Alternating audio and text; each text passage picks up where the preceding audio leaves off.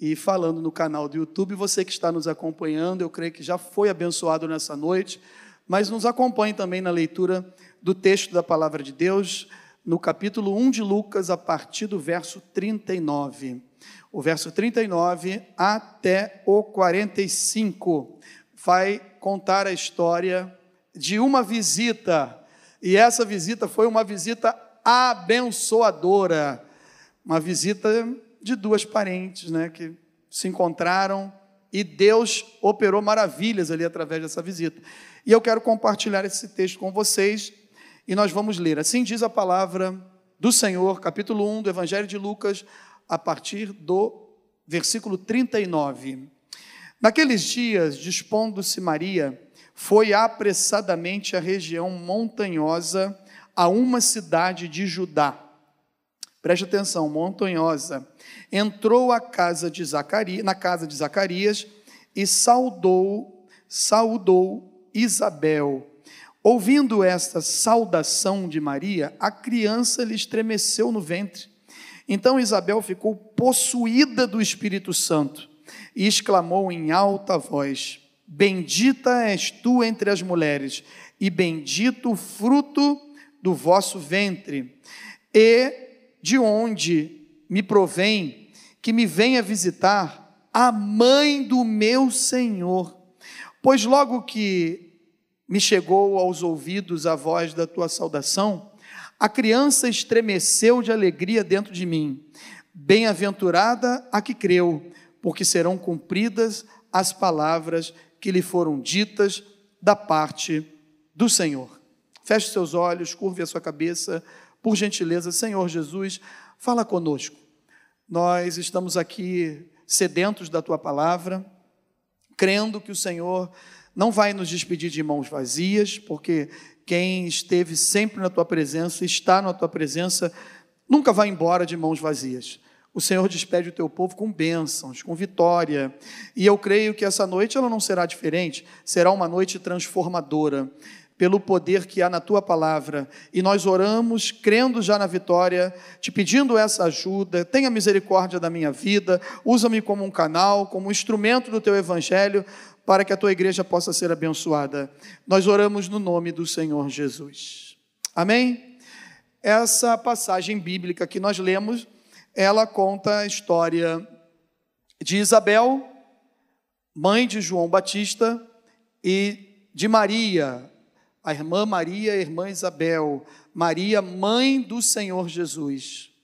E é em torno de uma visita que ela deixa a sua cidade e vai até uma outra cidade, encarando uma, chegando numa cidade de uma região montanhosa. Por quê? Porque ela sai da região da Galileia, de Nazaré, onde recebe uma notícia, e vai até a região de Judá, e nas partes montanhosas, na parte alta. Então ela teve que fazer um percurso de aproximadamente aí 150 quilômetros até a casa da sua parente, da sua parenta, né? Tem é, cada versão fala de um jeito. Essa versão aqui, que é a nova Almeida atualizada, fala Isabel, a tua parenta. Então ela saiu de uma cidade, foi até a outra cidade e lá teve um mover do Espírito Santo, teve um mover de Deus, uma maravilhosa presença de Deus dentro daquela casa. Mas o que, que tinha acontecido aqui? As duas estavam diante de uma promessa de Deus e que uma era estéril e achou que isso não fosse acontecer mais. Já estava avançada em idade, a Bíblia diz que ela e o seu marido Zacarias, que era sacerdote, ele era sacerdote, diz o texto, da, da, do turno de Abias, é, lá no primeiro livro de Crônicas, capítulo 24, a gente entende melhor o que, que significa esse turno. Né? Davi pede para que fossem divididos em 24 turnos o trabalho sacerdotal. E aí foi dividido em 24 turnos, e o oitavo turno é o, o, o, o turno de Abias. E o sacerdote, ele ficava fazendo serviço semanal, era um, o turno dele era de uma semana de trabalho, e depois ele retornava para o seu lar, para a sua casa. E o que aconteceu? Nos dias do seu trabalho sacerdotal, na sua escala, no turno de Abias, Zacarias entra para acender o incenso, o incensário, aonde as nossas, hoje nós entendemos o que? Que as nossas orações, elas sobem aos céus como um cheiro suave e agradável ao nosso Deus. Então ele subiu ali para acender, para pedir que o Senhor recebesse a oração do povo, a oração dele, e ele foi acender esse incensário. E o que aconteceu? Teve uma experiência sobrenatural com Deus. O anjo Gabriel apareceu e lhe falou o quê? Você, daqui a um tempo, vai ser pai, você e a sua esposa são justos diante de Deus, Deus ouviu a sua oração, ela é avançada em dias, você também está avançado em dias, mas o milagre chegou na tua casa. Deus vai operar maravilhas, e daqui a um tempo, essa criança vai estar nos teus, no teu colo, e o nome dele será João Batista. E ele perguntou: Como isso vai acontecer, Senhor? Como vai acontecer? E aí o anjo falou: Por que tu duvidaste? Tu vai ficar mudo. Durante esse tempo você não vai falar. E só vai voltar a falar quando essa criança nascer. E ele saiu dali. E o povo estava preocupado lá fora já, porque ele estava demorando, ele estava se demorando. Tinha um tempo para fazer essa parte. E esse tempo se cedeu, passou. E deve ter passado um bom tempo, porque o pessoal desconfiou e aí ele saiu de lá de dentro acenando. E aí mesmo que eles ficaram mais espantados, mas chegaram à conclusão de uma coisa. Ele teve uma experiência com Deus, aconteceu algo diferente, porque eu creio, meus irmãos, que quando uma família, quando nós, como pessoas, temos uma experiência com Deus, a nossa vida não fica mais igual, as coisas mudam, a nossa vida fica diferente. Quem é religioso não fica diferente, mas quem tem algo maravilhoso, uma experiência impactante e sobrenatural com Deus, muda a sua vida, muda a sua casa, muda a sua família e aqueles que estão ao redor percebe que tem algo diferente.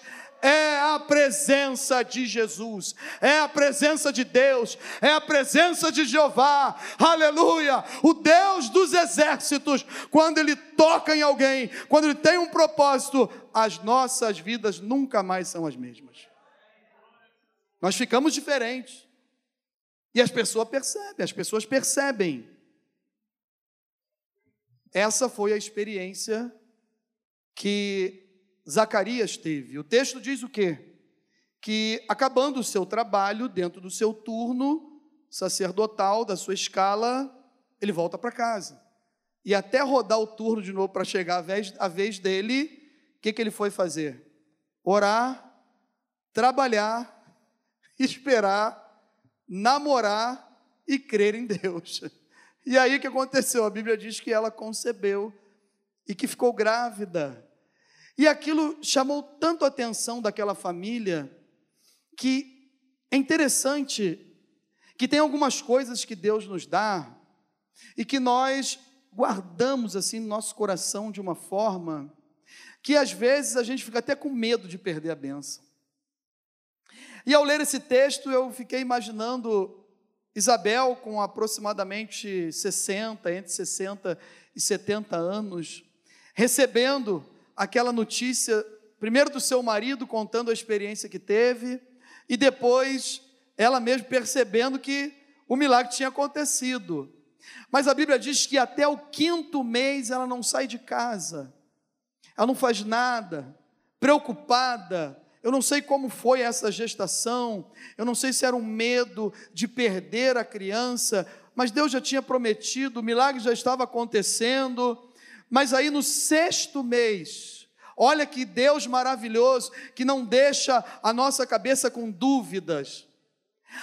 Quando Deus está operando na nossa vida, tenha convicção de uma coisa: não há sombra de dúvida, não há variação. Aleluia! Se ele prometeu para você, vai acontecer, e quem sabe já está acontecendo, e eu e você estamos com medo de começar a glorificar e exaltar o nome do Senhor, mas nessa noite, vai glorificando, vai exaltando, vai dando glória a Deus aí, porque a tua vitória já chegou, em nome do Senhor Jesus. Mas no sexto mês, Deus começa a trabalhar mais uma vez nessa, parentela, nessa família. E aí, olha que coisa interessante. O nosso Deus, ele opera maravilhas e milagres da forma como ele quer. Ele usa quem ele quer, da maneira como ele quer. Ele tem uma história na vida do Everaldo. Tem, ele tem uma outra história na vida do pastor Mário. Algumas coisas se entrelaçam e são parecidas, mas a história que ele tem na vida do Everaldo é uma, a vida do pastor Mário é outra. O milagre que ele tem na vida do Everaldo é um, na vida do pastor Mário é outro. E tem alguns milagres, por exemplo, como da salvação em Cristo Jesus, que a isso aí é igual. E alguns outros. Mas interessante que no sexto mês, o anjo Gabriel aparece, ele entra em cena de novo e vai a uma outra casa. E quando ele chega nessa casa, ele chega logo anunciando que Maria ficaria grávida e que também teria um filho. O texto fala, no capítulo 1, verso 15, para Zacarias, o anjo Gabriel fala o seguinte: ele será grande diante do Senhor. Preste atenção nisso. Ele será grande diante do Senhor. Não beberá vinho, nem bebida forte, e será cheio do Espírito Santo já no ventre materno. Ele vai ser um nazireu, vai ser separado, ele não vai tomar bebida forte. E no capítulo 1, também no verso 32, ela pergunta a Maria, quando Gabriel está anunciando esse milagre, como uma virgem que ainda não teve contato com homem algum, ficaria grávida, ele fala: vai acontecer. E o nome dele, você vai chamar ele de Jesus. E aí no 32 diz: sabe o que? Este será grande. Será grande também, só que aí tem uma diferença. Ele será chamado Filho do Altíssimo Deus. O Senhor lhe dará o trono de Davi, seu pai. Ele reinará para sempre sobre a casa de Jacó, e o seu reinado não terá fim. Os dois serão grandes, mas um tem um chamado e o outro tem um outro chamado maior ainda. Aí o que acontece? Quando ela recebe essa notícia, o texto diz que ela faz o quê? Ela corre depressa e vai visitar a sua parenta. Ela, algumas versões falam que ela vai visitar a sua prima, mas nós não temos essa certeza, nem historicamente, que é prima realmente. Se a gente for buscar no original, é, o original, o grego vai dizer que alguém próximo é o que fica mais perto de uma conclusão. E alguém próximo, trazendo para a nossa cultura, para a nossa linguagem, seria alguém que é um parente próximo. Pode ser da primeira, da segunda ou da terceira geração. Por exemplo, eu fiz um cálculo, mais ou menos, quando estava lendo esse texto. O meu pai, ele é filho de um, do, do primeiro, ele é filho do primeiro filho do meu bisa e da minha bisa. Ele é o primeiro. Meu pai é filho do. O meu avô era o primeiro filho. Agora expliquei melhor. E eu tenho. Meu pai tem um primo, inclusive ele até mora aqui no Rio de Janeiro, que ele é mais novo do que eu. Eu tenho 27, ele deve ter uns 24 anos. Tem alguém rindo alto aí, cara. Isso saiu na câmera. Eu tenho 45, ele deve ter uns 38 anos. Meu pai tem 77. Então são quase 40 anos de diferença. E aí, mais ou menos calculando a idade que Isabel tinha quando concebeu e era estéril, aproximadamente 60 anos, 65 anos, mas Maria, a mãe de Jesus, a mãe do Senhor, a mãe do Salvador, a escolhida de Deus, ela tinha aproximadamente 13, 14 anos quando recebe essa notícia. E aproximadamente nove meses, oito meses e pouco, nove meses depois, com 14 ou no máximo 15 anos, estaria ganhando o Senhor e Salvador Jesus Cristo e o Verbo estava se fazendo carne e habitando entre nós. E o seu nome é grande, ele é poderoso, ele é filho do Deus Altíssimo, ele é do trono de Davi, o reinado dele nunca será passado para ninguém, ele é maravilhoso, ele é conselheiro, ele é príncipe da paz, ele é Deus forte e ele está aqui no nosso meio nessa noite. Então, eu não sei que tipo de parentela seria isso, não tem como a gente encaixar muito bem mas o importante não é isso. O importante é que o texto diz que ela saiu depressa e subiu alguns quilômetros. Aproximadamente, ela não conseguiu fazer isso em um dia, porque numa caminhada ou em cima de um jegue, de um burrinho, ela deveria levar aproximadamente dois dias a dois dias e meio.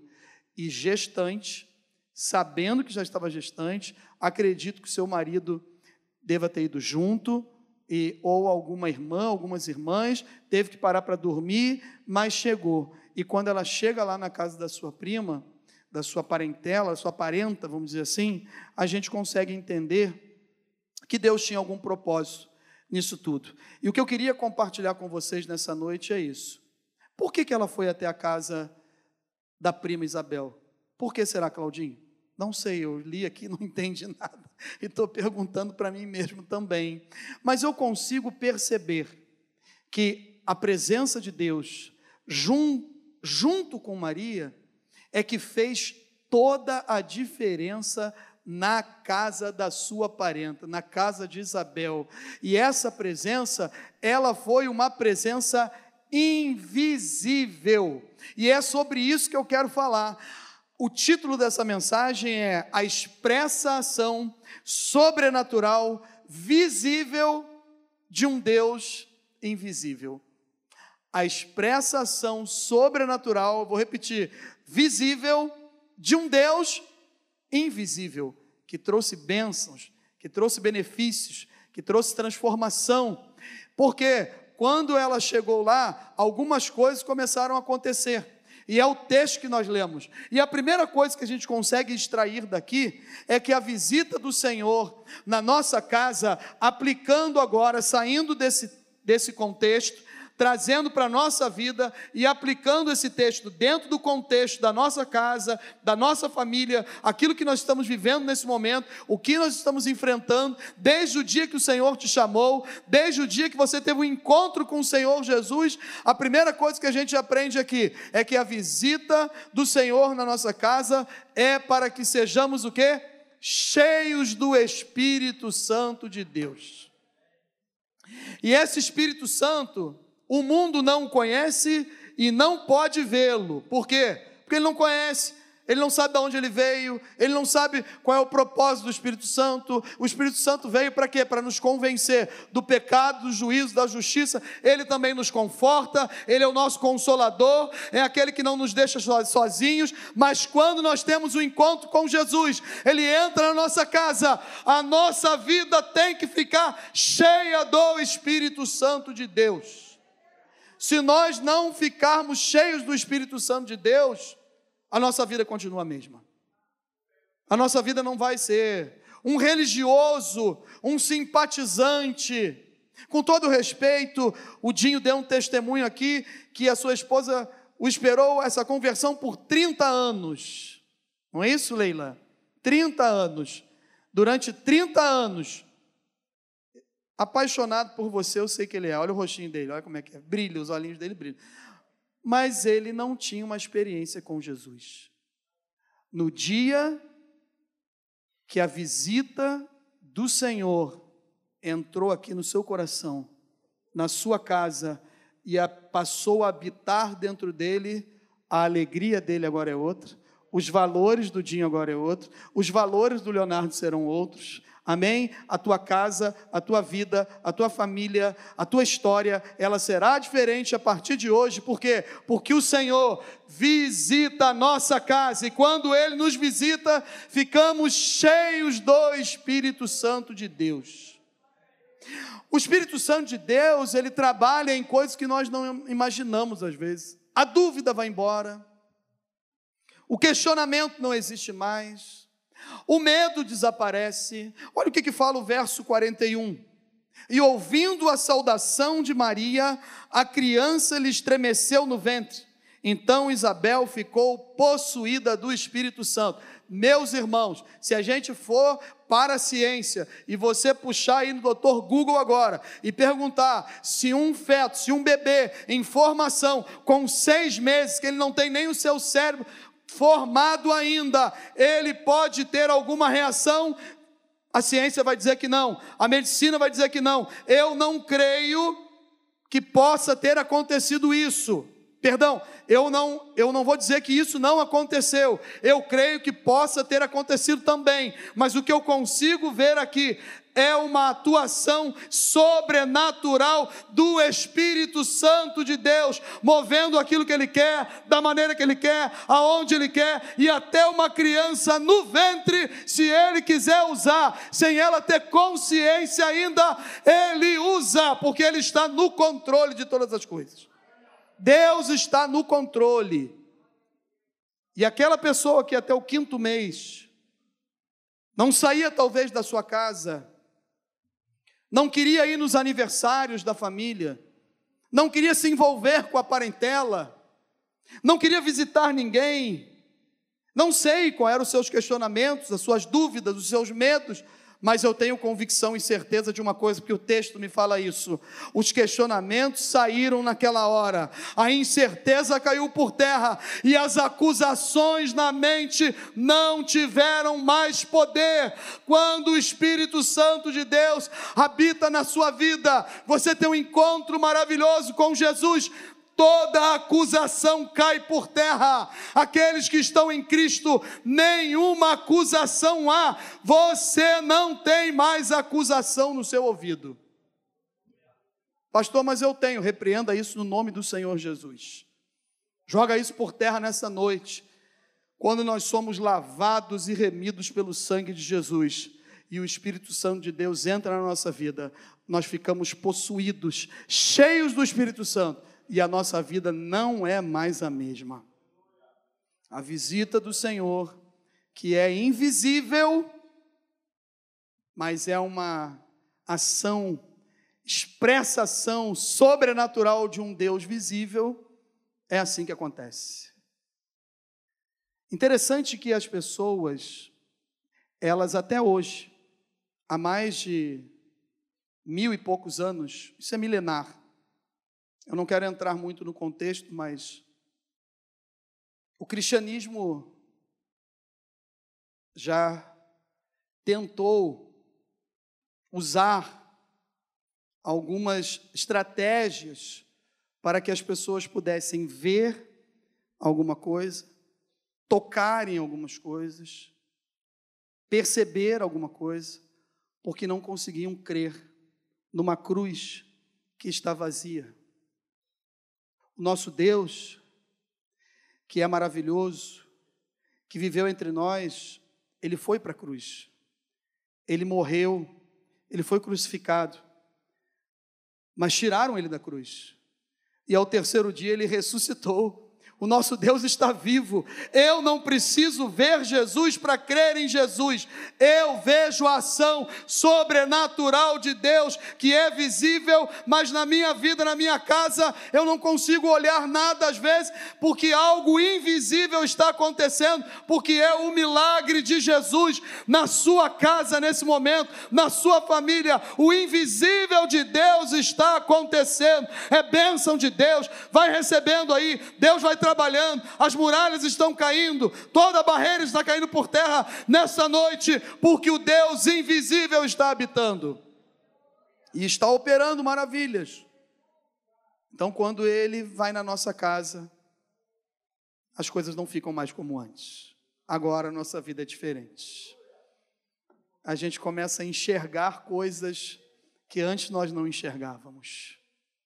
Através de uma saudação e um sobrenatural de Deus, Isabel foi reavivada, ou talvez avivada, com uma das primeiras experiências do Espírito Santo de Deus que ainda não tinha sido derramado. E às vezes nós percebemos algum, alguns textos bíblicos que o período interbíblico ou intertestamentário, aproximadamente os 400 anos que nós temos de entendimento que Deus fica no silêncio até levantar João Batista e falar ao povo. A gente percebe que Deus nunca ficou no silêncio. Porque antes de João Batista começar a falar e a profetizar, Deus já tinha usado o anjo Gabriel para falar com os pais de João Batista, para falar com os pais de Jesus. Sabe por quê? Porque o plano que Deus tem para as famílias, para a nossa casa e a construção da redenção da humanidade, que está nas mãos do Senhor, a criação da redenção, porque Deus falou que no, na plenitude dos tempos, no tempo certo, no momento exato, Deus enviou o seu filho amado. Nós conseguimos entender o que? Que Deus está operando e Deus nunca deixa de falar com aqueles que o temem. Se o teu coração tem temor e tremor pelo Senhor, saiba de uma coisa: você não vai ficar enganado. Deus vai tocar no seu coração, Deus vai falar contigo, Deus vai te dar direção, Deus vai falar o que você precisa fazer para que a sua família continue sendo abençoada. Então, quando ele vai na nossa casa, é para que sejamos cheios do Espírito Santo. A segunda lição que a gente tira daqui, que quando ele visita a nossa casa, nós reconhecemos que não somos merecedores. Quanto mais nos aproximamos de Deus, quanto mais sentimos a presença de Deus, mais descobrimos que não somos merecedores e somos pecadores. A gente começa a reconhecer que as nossas fraquezas e as limitações, aquelas que vêm logo à nossa mente, que tentam nos destruir.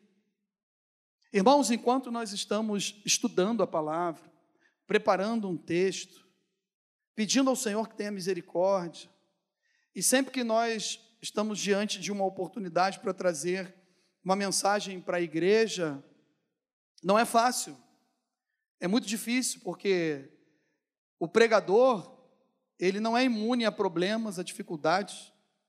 A semana de vocês, ela é igual à minha. A gente tem barreiras, dificuldades, problemas que tentam nos desanimar e em meio a isso tudo tem que preparar uma mensagem, tem que trazer um texto, tem que trazer um alimento para a igreja. E aí a gente fica preocupado e nós colocamos a nossa vida aos pés do Senhor e a gente clama, pede a honra e a glória do Senhor, não é para se engrandecer, eu só estou abrindo meu coração. E quando a gente está buscando isso, vem coisas ruins na mente também, vem coisas é, que, não, que são feias, que não fazem parte da vontade de Deus, das coisas de Deus, e a gente repreende, a gente fala: Senhor, volta minha mente para o texto, Senhor, fala comigo. E quanto mais a gente se aproxima de Jesus, mais nós descobrimos que não somos merecedores de nada as nossas fraquezas, as nossas limitações vêm à mente, é algo que mexe conosco, a presença de Jesus é algo que a gente percebe que não é merecedor, mas ao mesmo tempo é uma experiência ímpar que cada um de nós pode ter. Vou usar um ditado aqui agora, que é só da corda. Por que, que a gente fala isso? Só da corda. Não é para dar corda para depois puxar e derrubar. Não. É porque a gente dava corda nos carrinhos, né? Augusto tinha carrinho a corda, né? Não é isso? Que, não é o nome? Disparava, né? Pegava aquela rosquinha assim, ó. Eles não sabem o que é isso. Vocês sabem? Sabem? É, porque vocês vieram no encontro de gerações. Aí vocês tinham alguns carrinhos ali que davam corda. E aí, as coisas de Deus é assim. Se você der corda, a velocidade que as coisas vão começar a acontecer. A intimidade com Deus, daqui a pouco você não consegue controlar mais. Ele começa a te visitar. O Espírito Santo começa a habitar na sua casa, começa a habitar na sua vida. E aí você começa a perceber, Senhor, eu não sou merecedor. Senhor, eu não posso. O que está que, que, que tá acontecendo comigo? De onde me provém? Olha o, o verso 43: de onde me provém me visitar a mãe do meu Senhor, alguém que estava em dúvidas, alguém que não sabia como seria, o que iria acontecer, quando ela menos imaginava, quem entrou na sua casa? a mãe do seu Senhor e Salvador, Jesus Cristo. Isabel sabia: o meu redentor vive, aleluia, ele vai chegar, o Messias vai chegar, e de repente a promessa estava dentro da sua casa, na sua frente, dando uma saudação, e ela estava reconhecendo que aquela visita do Senhor, invisível na sua casa, era capaz de trazer o sentimento de incapacidade, de não merecimento, de fraqueza, mas que existia uma experiência espiritual maravilhosa e ímpar que aconteceu aquele, naquele lugar não é mentira. Ela ficou possuída, tomada, envolvida, encharcada, os valores mudaram, os vícios vão embora, o medo vai embora, porque o Espírito Santo de Deus chegou, o Espírito Santo de Deus estava agindo, fui crucificado. Olha o que, que Paulo diz em Gálatas capítulo 2, verso 20. 19 e 20, a gente pega um pedacinho de cada um aqui para dar entendimento no contexto. Por que, que eu, tô, eu vou usar esse texto aqui? Porque nós não conseguimos mais ser o mesmo. Quando a gente começa a reconhecer que não é merecedor, a gente não é mais a mesma pessoa. Deus começa a operar maravilhas na sua vida. E aí, cada dia mais você vai entendendo: eu não sou merecedor, Ele vai te dando mais. Eu não sou merecedor, Ele vai te dando mais. Eu não sou merecedor, Ele vai te acrescentando mais. Porque fui crucificado com Cristo. Assim, já não sou eu quem vive, mas Cristo vive em mim. A vida que agora vivo no corpo, vivo pela fé no Filho de Deus, que me amou e se entregou por mim. Amém. Você pode aplaudir o Senhor aí por essa palavra, por esse texto. Amém.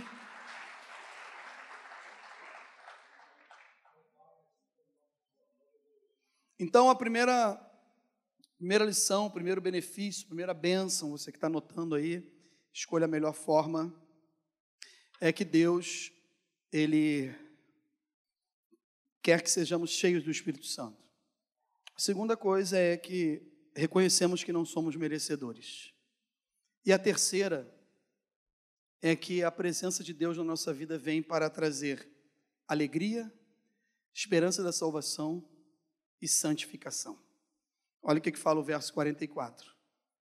Pois logo que me chegou aos ouvidos a tua voz, a voz da tua saudação, a criança estremeceu de alegria dentro de mim aonde o Senhor, aonde o Senhor chega, ele traz alegria, ele traz esperança da salvação e ele traz santificação.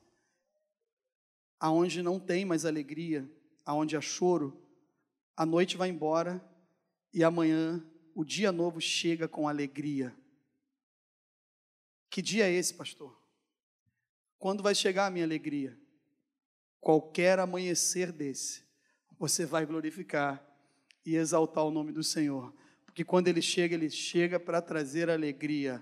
A alegria do Senhor é a nossa força. A alegria que existe de Deus é diferente do mundo, ela traz uma nova forma para o nosso rosto, e aí a gente às vezes não entende por que, que um crente passa por tanta dificuldade, por tantos problemas, e quando você olha para o rosto dele, o rosto dele está alegre. E se ele sentar para conversar contigo, começa a falar assim: Olha só, eu não estou passando por uma situação muito boa, não. Não, tá não? Não. Então me conta aí, quais são os seus problemas? São esses, esses, esses. Aí chega uma hora que tu fala assim: Não, tá bom. tá bom, porque já passou até os meus, eu sou um, eu sou um murmurador, fico reclamando. O cara tem mais problema do que eu, e eu fico reclamando. Isso acontece com você também? Amém? Ninguém dá amém numa hora dessa. Mas a alegria que dá uma nova forma para o rosto é a presença de Jesus na sua vida. Não é do nosso costume, mas não custa nada. Olhe para o lado aí agora e comece a ver um rosto, cada rosto bonito. Olha aí, ó, cada rosto sorridente. Everaldo deu até um sorriso. Aí, Everaldo, ó. Olha que sorriso bonito. O sorriso que tem a alegria de Jesus, a presença de Deus, é diferente do mundo. É, independe do resultado do time de futebol ou não. Independe se a conta está cheia ou não, igual a do Zanderlei. É diferente. O sorriso é diferente. Por quê? Porque Jesus, quando chega na nossa casa, ele traz alegria, ele traz salvação, ele fala que é salvador, ele entra e a nossa vida começa a trans, ser transformada e ele traz também santificação. A tricono, tricotomia, no significado bíblico, é a concepção de que o homem é constituído de três partes: corpo, alma e espírito cremos que existe uma promessa de Deus para nós. Quando chega a alegria, a esperança da salvação e a santificação, nós cremos que existe uma promessa de Deus para nós. A nossa alma e o nosso espírito passa a entender a nossa real existência. A alma engrandece a Deus e o espírito se alegra com Deus. O próprio Deus de paz que vos santificou inteiramente, que todo o espírito, alma e corpo de vocês sejam conservados, irrepreensíveis na vinda do nosso Senhor Jesus Cristo. Primeira carta aos Tessalonicenses, capítulo 5, verso 23. Paulo fala sobre isso. A minha alma, o meu corpo, o meu espírito, a sua alma, o seu corpo, o seu espírito precisa estar o quê? Irrepreensível na volta do nosso Senhor e Salvador Jesus Cristo. É uma luta diária, irmãos. É uma batalha diária, irmãos. Separar a vida não é fácil. Nós separamos durante três, quatro dias. No quinto dia, a gente Vem uma casca de banana, a gente não vê escorrega. E aí você fica desesperado, fala: Meu Deus, se Jesus voltar agora, coloca a boca no pó, a esperança para a gente, clame o sangue de Jesus, a gente toma um banho de purificação do sangue de Jesus, deixa aquilo para lá. Quem confessa e deixa, alcança misericórdia e vida que segue com Cristo. Não fique lá parado, não fique lá prostrado, dizendo não tem mais jeito para mim. Não, a alegria da salvação e a santificação vem junto com a presença de Deus na tua casa. Tem alegria da salvação, na sua casa tem esperança, na sua casa tem santificação. Você tem condições de separar parar a sua vida no mundo que estamos vivendo. É uma luta, mas eu quero separar a minha vida. Eu quero lutar contra o pecado. Eu quero fugir do pecado. Eu quero escolher Deus. Nesta noite, vamos escolher Deus dentro da nossa casa. E é difícil, mas não é impossível. Nós vamos conseguir em nome do Senhor Jesus. Amém? Quando Deus visita a nossa casa, é para que sejamos cheios do Espírito Santo. Reconhecemos que não somos merecedores. Vem para trazer alegria, esperança da salvação e santificação. E para finalizar, as bênçãos são para nós e para os nossos filhos. Não é só para você que está aqui. Amém? É para os seus filhos, para os seus netos, para os seus bisnetos, se assim Jesus não voltar, e nós cremos que Cristo vai voltar, mas enquanto isso não acontecer, de geração em geração, a gente vai vendo a fidelidade de Deus. Então, quando você separa a sua vida, quando eu separo a minha vida, quando a gente luta, quando a gente busca, nós não estamos fazendo isso só por nós. Não. Se Jesus nos chamar hoje e nós formos embora daqui, eu não sei qual é o número da minha senha, eu não sei. Mas eu sei que um dia ele vai me chamar. E aí eu vou encontrar com o Senhor nos ares. Eu vou embora. Eu acho que pelo menos meia dúzia vai ficar chorando. Mas eu vou encontrar com Jesus. mas as minhas filhas vão ficar. E eu quero que elas deem continuidade. Eu quero que os meus netos, se eu tiver condições de ter netos, vendo ou não, que eles deem continuidade e que Jesus continue abençoando a minha casa e a minha família. Que o nome do Senhor continue sendo reconhecido na sua casa e na sua família. O Salmo 100, verso 5 diz: Porque o Senhor é bom, a sua misericórdia dura para sempre, e de geração em geração a sua fidelidade. Você é grato a Deus porque um dia Ele visitou a sua casa? Nós somos gratos a Deus porque outrora nós estávamos perdidos, nós não queríamos saber de Jesus, nós não olhávamos para Jesus, mas a Bíblia diz que Ele nos amou primeiro. E um dia Ele veio até o nosso encontro, não nos pediu explicação, mas nos recebeu. Quem nos aceitou foi Jesus. Nós apenas confessamos Ele como Senhor e Salvador, porque é Ele que nos recebe. Quem nos recebe quem nos aceita, perdão, é Jesus.